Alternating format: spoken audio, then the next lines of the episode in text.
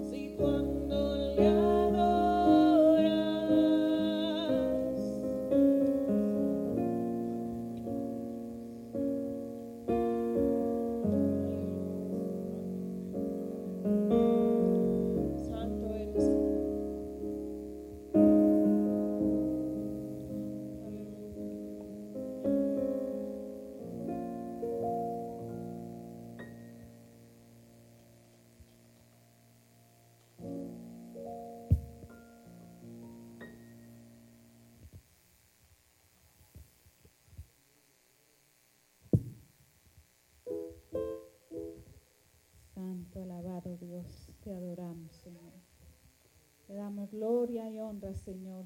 Te adoramos, te adoramos, Rey, te adoramos, Señor. Tu iglesia te adora, Señor, tu iglesia te adora, Padre Santo. Te adoramos, Rey Santo, Señor. Poderoso Dios, Espíritu Santo, Espíritu de Dios, derrama tu gloria. Derrama de tu gloria, Espíritu Santo. Estamos sedientos de tu gloria. Te adoramos, Señor te adoramos, te adoramos, oh Espíritu de Dios. Espíritu de Dios, llénanos, llénanos. Necesitamos de ti, necesitamos de tus fuerzas, amado, de tu poder, Señor. Gracias, Espíritu Santo. Gracias, gracias, gracias por tu fuerza, por tu fuego por tu presencia en este lugar. Gracias Espíritu de Dios, porque sabemos que aquí estás tú en medio de tu pueblo, que aquí estás tú obrando, que aquí estás tú fortaleciendo tu pueblo, Espíritu Santo. Gracias, gracias por tu presencia amorosa. Gracias Señor. Vamos a adorarlo ahora por medio de las ofrendas. Vamos a darle gracias. Te adoramos Dios. Señor. Te damos gloria y honra porque solo tú eres Dios soberano, Señor. Venimos ante ti, presentamos nuestras ofrendas y nuestros diezmos en gratitud, Señor. Gracias, amado Jesús. Bendice, Padre Santo, al dador alegre. Mira el que no tiene, Señor. Súplele toda necesidad, Padre Santo. Gracias, Señor. En el nombre de Jesús. Amén. Gloria a Dios. Dios les bendiga. Gloria a Dios.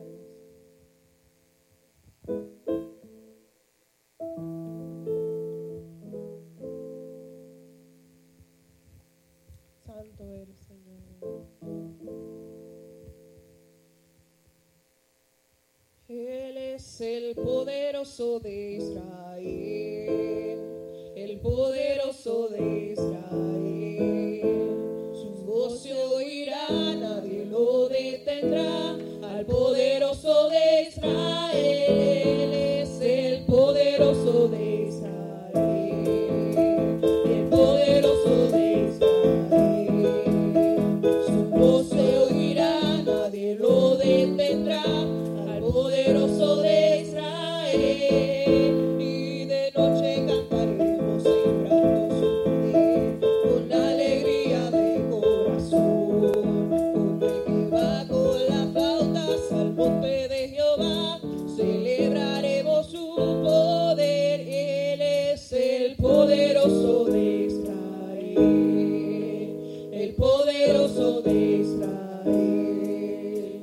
Su voz se oirá, nadie lo detendrá.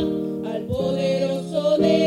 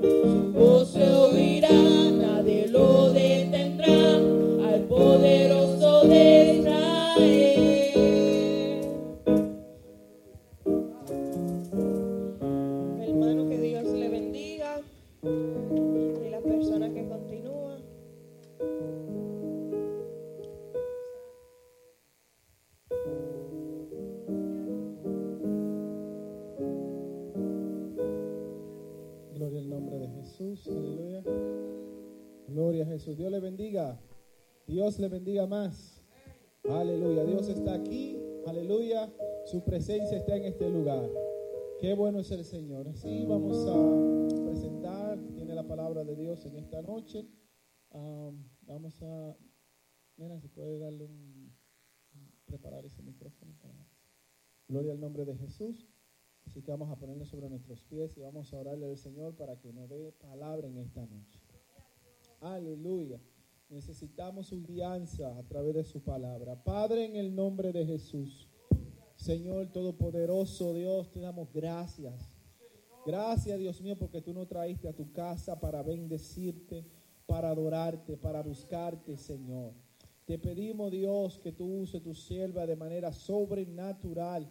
Señor, que tú la uses, que tú hables, Dios mío, a nuestras vidas. Aleluya, a través de sus labios, Señor. Ahora, Dios mío, que sean palabras que salgan de tu corazón, que ministren a nuestra necesidad, Señor. en el nombre de Jesús. Amén. Amén. Gloria a Dios. Nuestra hermana Rosa con nosotros. Amén. Dios le bendiga. Gloria a Jesús.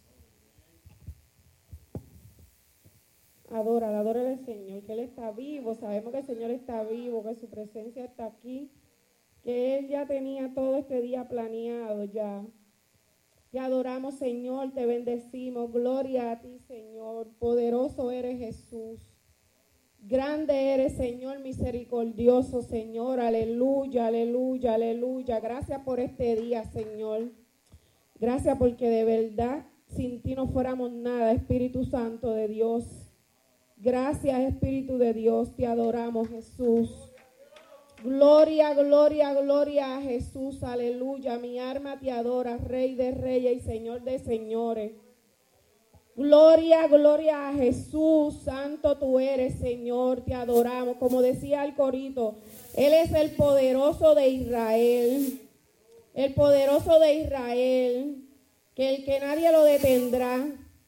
Aleluya. Mi alma te adora, Señor. Aleluya. Mi alma te bendice, Jesús. Gloria, gloria al Señor, te adoramos, Rey, te bendecimos.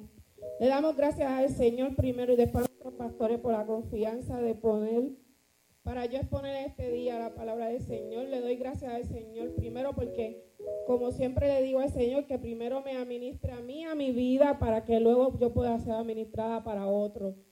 Y le doy gracias al Señor porque sin yo saber cuál era el tema de este mes y no sabía que me tocaba predicar. El Señor me había levantado una mañana con, un, con algo en mi cabeza y me levanté, me puse a escribir bla, y ahí lo dejé.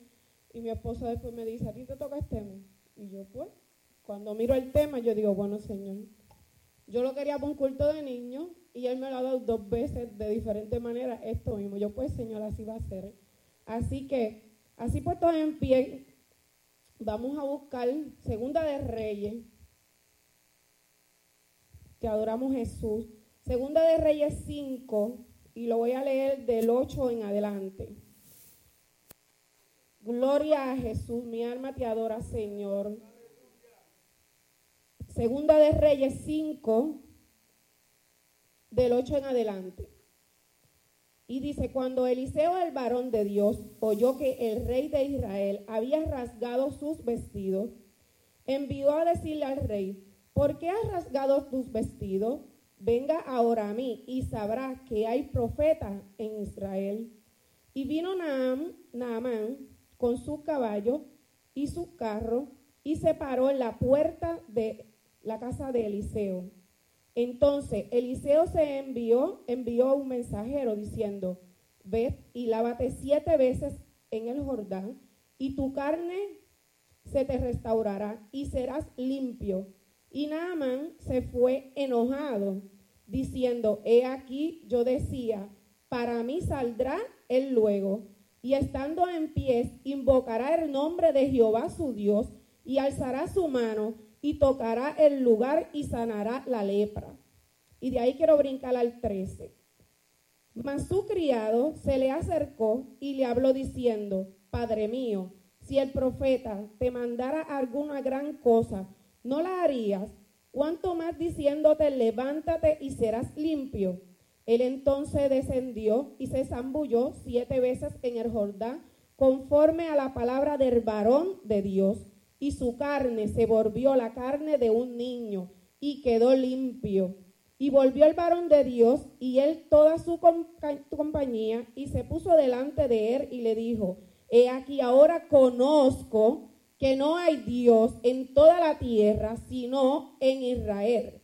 Te ruego que recibas algunos presentes de tu siervo. Mas él dijo, vive Jehová, en cuya presencia estoy, que no asestaré y le instaba que asestara alguna cosa, pero él no la quiso. Entonces Namán dijo, te ruego pues, de esta tierra no se dará de tu siervo la carga de un par de mulas, porque de aquí en adelante tu siervo no sacrificará holocausto, ni ofrecerá sacrificio a otros dioses, sino a Jehová. En esto perdone Jehová a tu siervo, que cuando mi señor el rey entrara en el templo de Rima, para adorarle a él y se apoyara sobre mi brazo, si yo también me inclinara en el templo de Rimón, cuando haya tal Jehová perdone en este, este a tu siervo. Y él le dijo, ves en paz. Se fue pues y caminó media lengua, media legua de tierra. Entonces, Jesse, criado de Eliseo, el varón de Dios, dijo entre sí, he aquí mi señor estorbó este sirio. Naamán no tomará de su mano las cosas que había traído.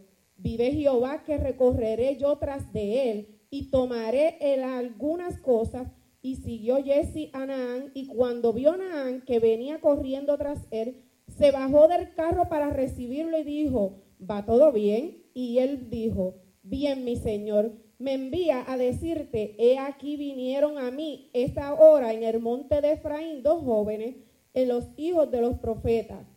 Te ruego que le des un talento de plata y dos vestidos, dijo Naamán. Te ruego que tomes dos talentos. Y le insistió y ató dos talentos de plata en dos bolsas y dos vestidos nuevos y lo puso todo a cuesta, cuesta a dos de sus criados para que lo llevese delante de él. Y así llegó a un lugar secreto. Él lo tomó de la mano de ellos y lo guardó en la casa. Luego mandó los hombres que se fueran y él entró y se puso delante de su señor. Y Eliseo le dijo, ¿de dónde venís, este Isi? este, Jesse, y él le dijo, tu siervo no ha ido a ninguna parte. Entonces le dijo, ¿no es también allí mi corazón cuando el hombre volvé, volvió del carro a recibirte? Es tiempo de tomar plata y tomar vestidos, olvidará la viña, la oveja, bueyes, siervo. Por tanto, la lepra de la Am se pegará a ti y a tu descendencia para siempre. Y salió delante de él leproso blanco como la nieve. Gloria a Jesús. Wow, es una tremenda historia, una historia demasiado de bonita y que quizá la han escuchado ustedes un montón de veces. Y de la forma en que yo la voy a hablar, muchos de ustedes van a decir que tiene que ver esto con el tema que ella está escogiendo. Pero así lo quiso el Señor. Y el tema de esta predica es cómo se ve tu vitrina. Yo no sé si ustedes saben lo que es una vitrina. Pero en mi país, una vitrina es donde se pone en las tiendas, en las tiendas se pone lo que cuando las personas van pasando y van los maniquí y todo eso, eso es una vitrina. Pero el tema de este mes se llama transparencia. Y transparencia es una cualidad que tiene algún objeto material a través que pasa la luz como este que está aquí. Que si lo tocas se mancha y lo puedes ver. Para muchas personas la transparencia es un valor social que genera confianza, seguridad y muestra el lado positivo de los individuos. Bíblicamente, la cualidad de la claridad de los comportamientos y en las relaciones y la intercesión y los resultados, esto puede ser un sentido equivalente a franqueza o lealtad, sinceridad y claridad. So, la transparencia viene de la lealtad y la sinceridad y la claridad, cosa que uno de los personajes que yo te he hablado hoy aquí no la tuvo. Una vitrina o un escaparete, como escuché decir también otra persona y vi también por Google que decía, es un punto de vista muy importante en una tienda, en donde el cliente toma la decisión. Donde el cliente toma la decisión si entra a la tienda o no entra. La vitrina es la cara de la mercancía de lo que está dentro de esa tienda. Su, su principal función es que cuando el cliente pase, algo lo atraiga de lo que está mirando cuando va pasando. La vitrina debe de transmitir ese feeling entre el artículo que está expuesto y el cliente. Como ejemplo, a mí me, yo no puedo entrar a una tienda y ver cartera porque es como si me jalaran para ese lado. So, yo no puedo entrar al lugar que yo veo una cartera porque ya yo hago, espérate, cojo una curva por aquí. Digo, no, solamente voy a mirar, a mirar. La vitrina tiene unos componentes y el primero es el concepto.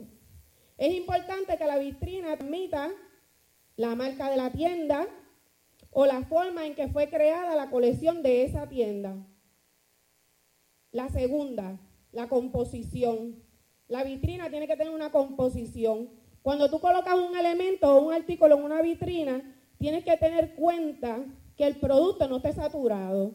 Por eso cuando vemos en la vitrina, algo van a poner que nos va a llamar la atención. Y pueden haber siete cosas, pero hay un color o hay una forma de algo que te va a traer más que lo que está restante. So, si tú descargas la vitrina, la persona no, te va, no va, se va a enfocar, no va a mirar. Para ello va a ser un revuelo, un reguero y va a seguir caminando. Otra parte, otro complemento de la vitrina, los colores. Los colores de la vitrina tienen que estar de acuerdo con la campaña que quiere hacer y quiere exponer ese lugar, esa tienda. Pero el personaje principal a veces en una vitrina es el maniquí. El maniquí, muchas veces cuando nosotros lo vemos con los office, nos miramos y si vemos que el maniquí está roto, le falta un dedo o algo, nos dice, esta gente con tanto dinero y no han comprado. Pues esa es la primera impresión que tú tienes de esa tienda. So, si el maniquí, usted mira el maniquí, el maniquí está con una ropa o un traje bonito, ya usted se lo imaginó en su cabeza, ya usted se lo puso. Usted miró el traje y dijo, ay, yo con esta me veo ya puesto. O la camisa o la corbata, ya usted se mira porque lo más poderoso después de Dios es nuestra mente. Nuestra mente tiene 900 mil pensamientos al día y 700 son negativos. Así que usted sabe, usted está quedado pensando en esa ropa que usted vio y aunque se vaya para su casa sigue dando vueltas y a mí me ha pasado. Y sigue dando vueltas y sigue dando vueltas y hasta que usted vuelve y regresa en algún momento por esa mercancía. Así que mira el poder que tiene una vitrina. Sabemos y entendemos que la vitrina están dispuestas con un propósito que podamos volver a comprar, como le dije, la vitrina está exponiendo lo que tiene dentro de la tienda o lo que supuestamente tiene dentro de la tienda. No sé si le pasa que a veces vemos algo en la vitrina y cuando usted entra a la tienda y dice, yo quiero aquella camisa que tú tienes allí. Hace poco me pasó buscando una ropa a mi hijo. Le digo, yo quiero el gabán que tú tienes allí azul royal. Y la señora entra y dice, no, solamente tengo negro y gris. Y yo dije a mi esposa y a mi hermana, ¿y para qué tiene eso allá afuera? Entramos porque vimos, oh, mira, aquí está el, el gabán que queremos para pa Pitu. Otra de las cosas, a muchas veces la vitrina te seduce, te hace pensar que te está llamando. Y hace poco yo estaba mirando con Maricheli una película que está en Netflix, que la muchacha tiene un buen trabajo, pero así mismo estaba embrollada en deuda. Porque ella no podía pasar por ninguna tienda donde ella viera zapatos, carteras y bufandas. Porque literalmente ella miraba en su imagen que las bufandas pegaban a hacerle así y a llamarle y le decían, ven, ponte, te estamos esperando. Y ella con un closet que ya casi no le cabía la ropa y compartía el cuarto con una amiga y la amiga la quería ya botar de tantas cosas compulsivamente que ella había comprado. Y muchas veces nos pasa eso a nosotros. Aquí llegamos. Quiero presentarte en mi vitrina cuatro personajes y el primero es Naaman. Naaman. Un hombre que era del ejército de Siria. Un jefe muy buen presentado. Tenía toda la, todo lo que tenía que tener un comandante. Pero tenía un problema tenía lepra. Así que podía llevar el mejor trabajo, pero su enfermedad era el contratiempo más fuerte que tenía en su vida. Ser leproso para esos tiempos era horrible, era incurable, porque podía llevar a la muerte. Mientras él quería llegar al éxito, su enfermedad lo iba a llevar a él a la muerte. La lepra son muchas manchas que le salen rojas en la piel. Y cuando yo estaba buscando esto de la lepra, yo decía, wow, Señor, a veces nosotros mismos espiritualmente nos contaminamos de lepra. La lepra son manchas que comienzan a salirle rojas, luego se convierten en blancas y se comienzan como unas escamas en la piel. se le va cayendo el pelo a la persona, se le va pudriendo las uñas, luego se le va a ir todos los nudillos de los dedos, se le van partiendo hasta que va perdiendo su, la, y la encía también junto con la nariz hasta que muere. Así que no es una enfermedad muy agradable. Y cuando yo veía esto, yo decía, Señor, muchas veces nosotros como Naaman, llegó a donde el profeta Eliseo, enviado por mi segundo personaje, una muchachita, pero él dudó porque él quería que lo atendieran como rey. No, atiéndeme con alfombra roja.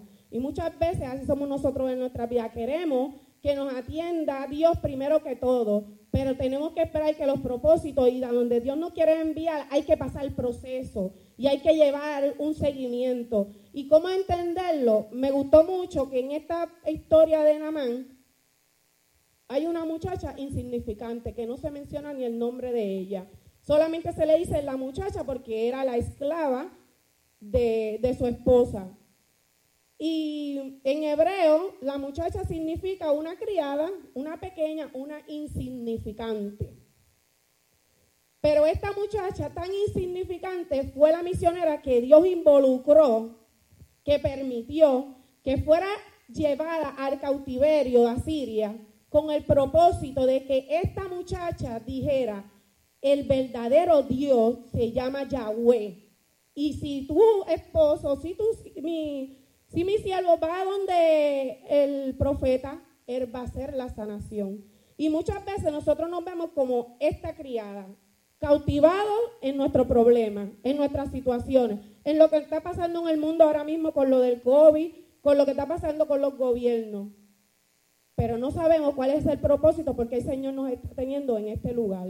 Porque el Señor ha escogido este tiempo para que tú y yo estemos en esta situación en la que nos estamos viendo. Jamás imaginé en mi vida estar dando yo con una mascarilla. Pero al Señor le ha placido que estemos para este tiempo. ¿Para qué? Quizás como esta joven que fue testigo en el momento de la crisis, en el momento de su cautiverio, porque ella podía estar cautiva, pero su fe no estaba cautiva.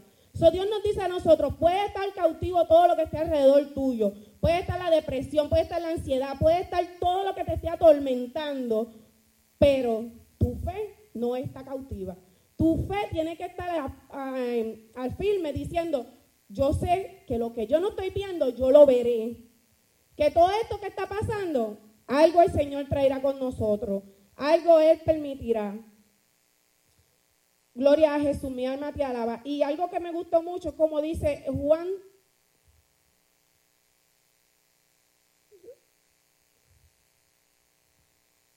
Que dice Juan 16:33. Yo he dicho estas cosas para que en mí encuentres paz. Este, en este mundo va a sufrir, pero anímese, yo he vencido al mundo. Y lo dice en la versión nueva internacional. Así que si ya el Señor venció al mundo, ¿por qué tú y yo nos tenemos que preocupar? ¿Por qué tú y yo tenemos que tener miedo? Esta joven, aunque estuvo cautiva en ese lugar y ella era esclava, ella dijo, nada me podrá poner y quitar lo que yo, mis padres me han sembrado desde niño. Ella sabía que la fe de ella y el Dios de ella iba a ser glorificado a través del milagro de Namán. Mi alma te adora. Mi tercer personaje, Eliseo, con un, en el su nombre con el significado es salva, Dios es salvación. El profeta, un profeta de Israel. Algo que me gustó mucho cuando comencé a leer de Eliseo, yo podía escuchar de Elías y Eliseo, pero nunca me había puesto a estudiar esta historia. Cuando comienzo a estudiar esta historia de Eliseo y Elías, es algo tan bonito y ver cómo este, Elías eligió a Eliseo tirándole su manto, enseñarle que tú serás mi sucesor. Muchas veces nosotros no queremos que nadie nos sustituya. Muchas veces somos egoístas en enseñarle a otro a que aprenda. Somos egoístas en depositar quizás el don que Dios nos ha dado a nosotros, en pasárselo al que está al lado de nosotros. Y esta historia me llevó a eso y yo dije, wow, Señor, pero es que de verdad, ¿cómo tú permitiste a este hombre teniendo una bendición tan preciosa y él que solamente decía, yo quiero de la porción que tú tienes? Y cuando él ve por su ojos, usted sabe lo que ir caminando con un siervo de Dios, que de momento usted mira y ese no te, se lo llevaron por ahí para abajo. Yo pienso que esa puede ser la experiencia más grande que puede tener uno en la vida. y cuando yo veo a este hombre que caminó junto con un profeta, que la bendición de ese profeta se le pasa a él y que su, mi cuarto personaje, Jesse, está al lado teniendo viendo la tercera bendición, vamos a decir, y la dejó perder. Pudo haber tenido una bendición triple, Jesse, pero su ambición al dinero, la ambición ante lo que él miraba frente de él primero, no lo dejó. Su vitrina la opacó. Pudo haber sido, yo decía, padre, pero este hombre perdió esta bendición tan grande porque iba a ser triplicada la bendición que tú le hubieras dado a él. Y se tuvo que conformar, porque más adelante este, habla así que se le pegó la lepra cuando le mintió. Muchas veces pensamos que mentirle a nuestros pastores, vamos a poner de ejemplo, lo estamos haciendo bien, pero se nos olvida que tenemos al Espíritu Santo al lado de nosotros. Ese está 24-7, a ese no te le puedes mentir. Sí, a veces yo digo, Señor Padre, debiera pasar los tiempos como antes. Que la gente cuando digan mentiras, ahí mismo pasará. Pero su gracia, la gracia del Señor que está en estos tiempos, no es así. Pero ver a este profeta, Eliseo, cuando lo confronta y le dice, ¿dónde tú estás? Y yo digo, pero ¿cómo él puede ser tan mentiroso? De mirar el hombre de Dios y sabiendo que Dios le revela a ese hombre y le dice, y tú te atreves de mentiroso pararte de frente como un niño así. Nada. Yo no fui a ningún lugar. Yo estaba aquí. Yo, Jehová, yo me lo imaginaba al frente ahí hablándole a él. ¿Cómo poder mentirle si tú sabes, tú has visto cómo el Señor le ha revelado, cómo el Señor ha usado a ese profeta? So, en nuestras vidas hay otra cosa de Jesse. Él eligió decir la mentira. Él eligió, porque él pudo tener la opción de decirle, bueno, este profeta, como usted no quiso ir a coger lo que él le dio, yo fui detrás de él a buscar. Y así a veces somos nosotros, buscamos excusas para tapar nuestras mentiras. Como por ejemplo, quizás una ayuda del gobierno. Ay, pues yo voy a coger welfare porque la, la cosa está mala la cosa está mala y yo me voy a ir a coger welfare porque, ay, Señor, tú sabes que la cosa está mala, tú sabes que yo no voy a hacer nada malo en ir allí y decir que me den ayuda, se llevan otros peores. A mí no me importa el otro. A mí me importa mi relación con el Señor, porque lo que Eliseo hacía en la intimidad, Dios lo, le daba la victoria afuera, en lo externo. la, cuando Eliseo estaba en su intimidad con el Señor, él podía ver cosas que quizás Jesse no pudo ver. ¿Por qué? Porque no estaba en la misma línea de la comunión. Y yo digo, pierdes el tiempo. Y más adelante en la historia de, creo que es en el capítulo 7 o 7, habla que él luego estaba hablando con el rey. Eso nos da la señal de que Dios tuvo misericordia con él y lo sanó. Pero qué triste que se conformó solamente con contar que él vio. Él vio como Eliseo pudo levantar un niño que se murió. Él solamente pudo contar historia, pero él no pudo hacer, él no pudo actuar. Es una persona que oculta, cuando tú ocultas algo es porque tienes temor ante lo que estás haciendo. Y eso me acordó algo de una vez, Rocheiri y mi hijo grande estudiaban en la misma escuela. Y Rocheiri falsifica mi firma, ella sabe falsificar, y mi hijo le, se colgó en una clase. Y entonces él fue donde la hermana y le dijo, fírmame aquí por mami, porque si yo le doy intento a mami, mami me va a regañar, me va a castigar. Pues vino Rocheiri y ¡prum! firmó por mí. Pero lo que Rocheiri no sabía era que al otro día yo tenía que ir a la escuela Cuando la maestra viene a donde mí y me dice, mira mamá, hoy Ocasio se va a quedar porque tiene que reponer el examen. Y yo, ¿qué usted me habla? Sí, el examen que él, él reprobó. Y yo, lo sé ahora porque usted me lo está diciendo. Y me dijo, no mamá, mire, yo tengo el papel que él lo usted lo firmó. Y yo me eché a reír y yo dije, eso no lo firmé yo, maestra. Rochairi sabe falsificar mi firma. Y la maestra me decía, no, no puede ser, esa niña. No, no, ella no puede haber hecho. Y yo sí, ella la falsifica. Venga acá porque yo la saco ella por la letra R, que es lo único que no sabe hacer igual que yo. Y cuando lo miramos, yo le digo, esa no fue mi firma. ¿Quién nos da esto? No hay nada oculto que Dios no saque a la luz. Dios siempre va a sacar algo. Y cuando tú escondes cosas por miedo, siempre Dios va a sacarla de una forma. Así que te quiero dejar con estas tres cosas. Yo quiero que hoy reflexionemos y miremos cómo nos vemos como vitrina ante el mundo. Cómo usted se ve como vitrina. Y no, me se imagina usted parado ahí de modelo. No, nuestra vitrina es lo que nosotros exponemos al día como cristianos, a través de las mismas redes sociales. ¿Cómo nos expresamos cuando vamos a un supermercado y le hablamos a un empleado? Esa es nuestra vitrina, es nuestro trabajo, esa es nuestra vitrina. ¿Cómo tu vitrina representa el reino de Dios y a ti mismo en esta tierra? Que no tenga que decir tu vecino, esa cristiana, la que va en la iglesia tabernáculo de patos, no, esa yo no voy a ir para allá. No, que esa señora diga, oh, esa señora, esa hermana que es de la iglesia tabernáculo, ay, pues iglesia tiene que ser un amor porque esa señora es un amor. Que nosotros representemos esa vitrina de Cristo. ¿Qué cosas estamos colocando en nuestras vitrinas para que los clientes se enfoquen? ¿Qué cosas tú estás haciendo para que los que están afuera te miren y digan, déjame llegar a donde ella para una oración? Déjame llegar a donde él para que me dé un buen consejo. ¿Qué estás haciendo tú? ¿Qué estás exponiendo tú en tu vitrina o qué estás enfocando? ¿Qué promoción estás haciendo en tu vitrina para que ese cliente entre y no tenga desilusión? Que lo que ese cliente está viendo por fuera, cuando comience a hablar contigo, les pongas.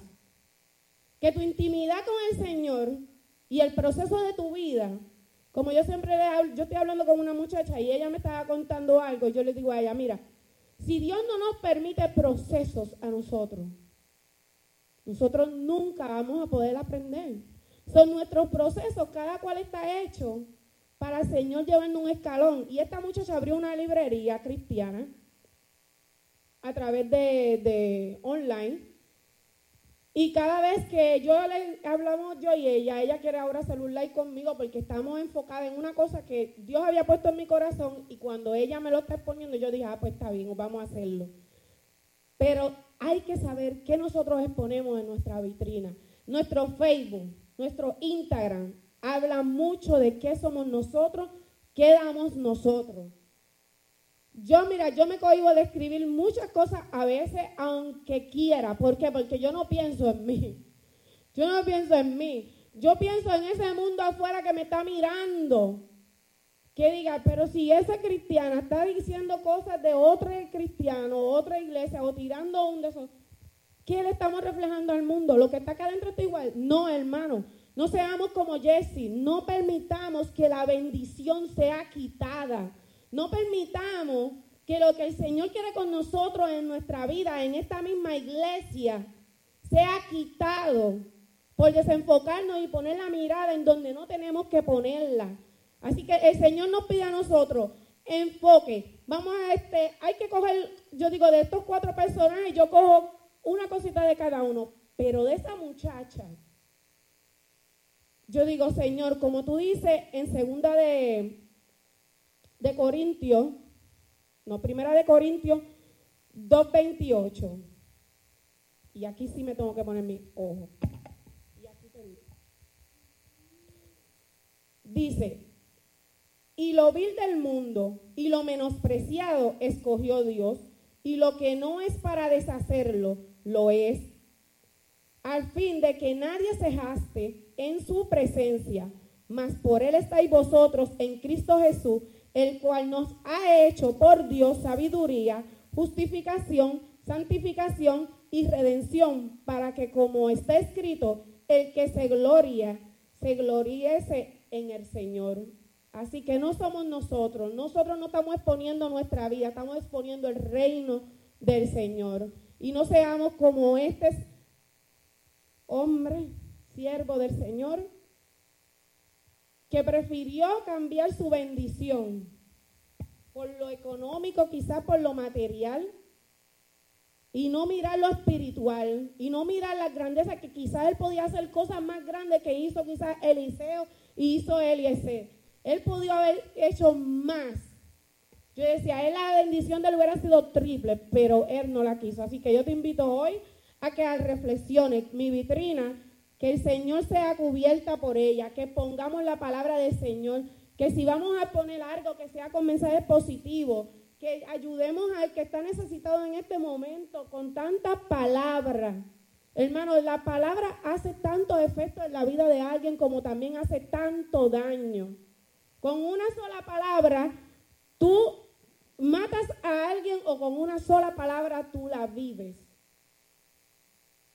Una señora que yo estoy cuidando, que de verdad este, ha sido una prueba grande. Yo escucho a esa señora hablando todos los días con las plantas, todos los días con las plantas. Ella cambió una planta de lugar y le dijo a la planta, te estoy cambiando para que tengas una casa más grande y mejor. Mira hermano, en dos días la planta le dio un hijo.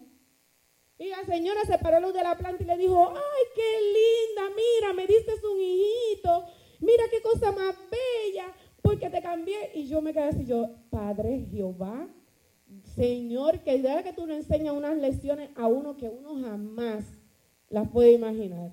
Porque yo escucho que las plantas se le hablan, pero yo nunca lo había vivido. Que alguien le hablara a una planta y la planta prácticamente respondió. Así que seamos nosotros de bendición para otros. Que nuestra palabra, que nuestra vitrina, y yo se lo vuelvo y le digo, que nuestra vitrina exponga la vida real que lo que es Dios. Amor, sabiduría, entendimiento. Así que Dios les bendiga, Dios les guarde. Y aquí hermano Kenny.